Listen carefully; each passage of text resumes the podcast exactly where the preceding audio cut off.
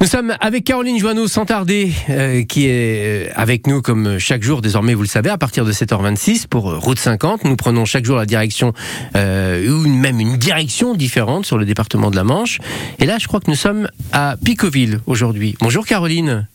Bonjour Yannick, effectivement on est à Picoville. Et que faites-vous là-bas?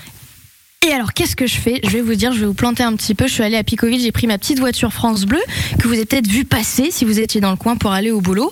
J'ai traversé la pluie, le vent et je suis arrivée chez Sébastien, Cbedia Solutions pour un drone qui est immense et qui est juste à côté de moi. Il fait limite peur ce drone tellement il est grand. Bonjour Sébastien. Bonjour. Alors Cbedia Solutions, vous faites quoi avec ce drone? C'est bien particulier, c'est pas le drone de tout le monde finalement à la maison. Exactement. euh, Donc là, je suis en- bien en dehors du, du drone de loisir. Euh, donc là, je suis sur du, du drone d'une gamme professionnelle euh, pour des, des applications pardon, qui tournent euh, principalement autour du BTP, mais également qui peuvent également s'avérer utiles sur des missions de sécurité civile.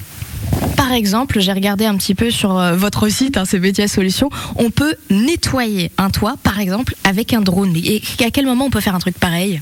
Eh bien, c'est à partir du moment où on met une rampe avec trois buses sur l'avant du drone, reliée à une pompe qui est au sol, et en effet, ça me permet d'atteindre des endroits qui sont euh, inaccessibles ou difficiles d'accès, donc euh, qui nécessitent des nacelles, des cordistes, des échelles, etc., ou des échafaudages.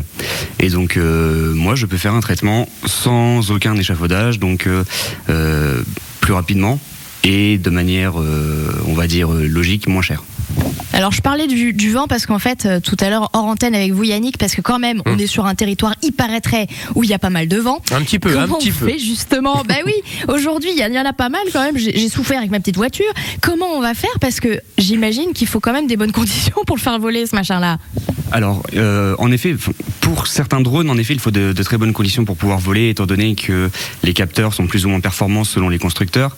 Euh, ici, on est vraiment sur un drone qui est professionnel, donc je voler dans des conditions très défavorables.